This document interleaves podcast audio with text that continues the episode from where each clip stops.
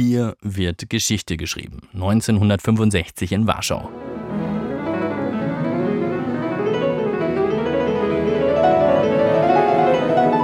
Das Publikum rastet aus. Für es scheint es klar zu sein, wer hier der Sieger sein muss.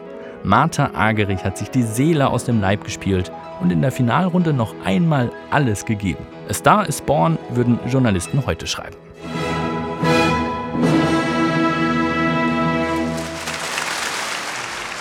Mit ihren langen, offenen Haaren steht sie da, verbeugt sich, wirkt befreit. Ein Lächeln so strahlend, als hätte jemand plötzlich das Saallicht angemacht.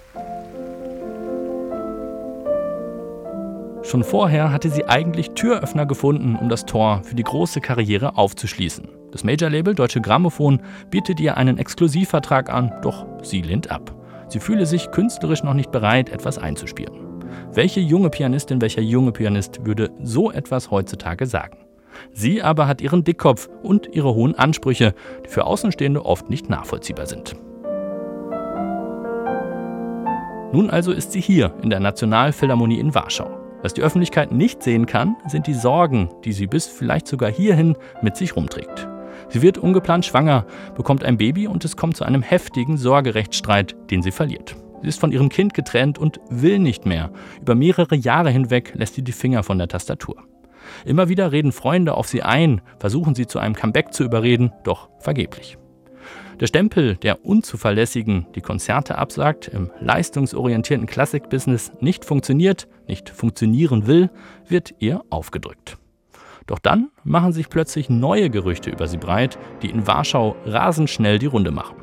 Martha Argerich kommt, die hochtalentierte Pianistin aus Argentinien.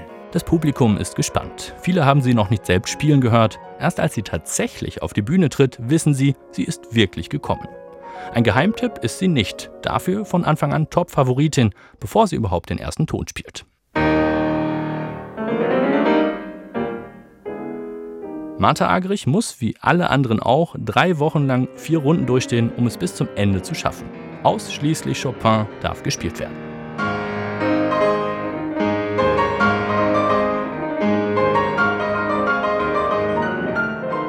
Doch auch die Konkurrenz ist hart. Noch nie hat jemand aus Lateinamerika gewonnen. Meistens sind es Teilnehmerinnen und Teilnehmer aus Osteuropa, mit wenigen Ausnahmen, die das Rennen unter sich ausmachen.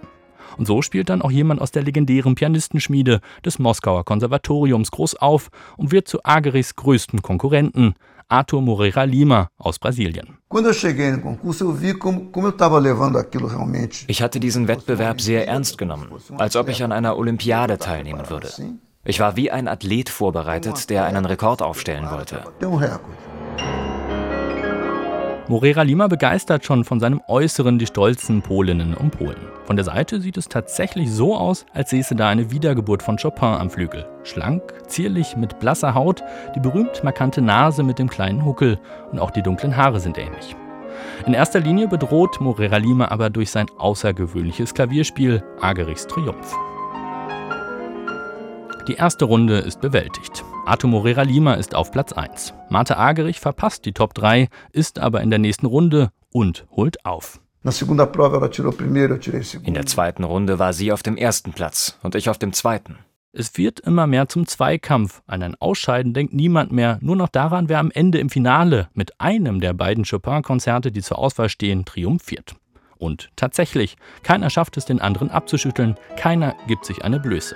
Aber Arthur Moreira Lima führt vor dem Finale immer noch. Jetzt geht es für Martha Agerich um alles.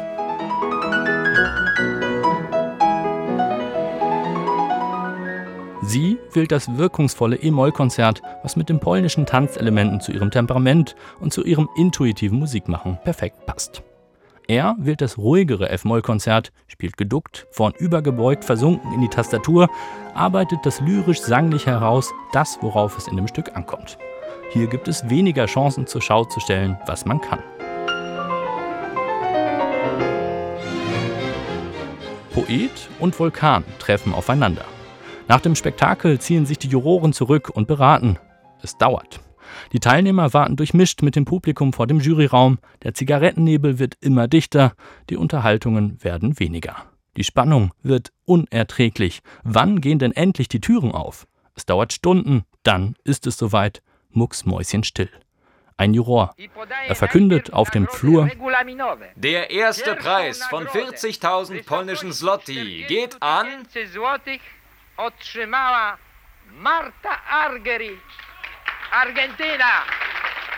Martha Agerich hat es geschafft. Nach all den Jahren ohne Konzerte, ohne überhaupt zu üben und trotz der familiären Probleme und der persönlichen Krise.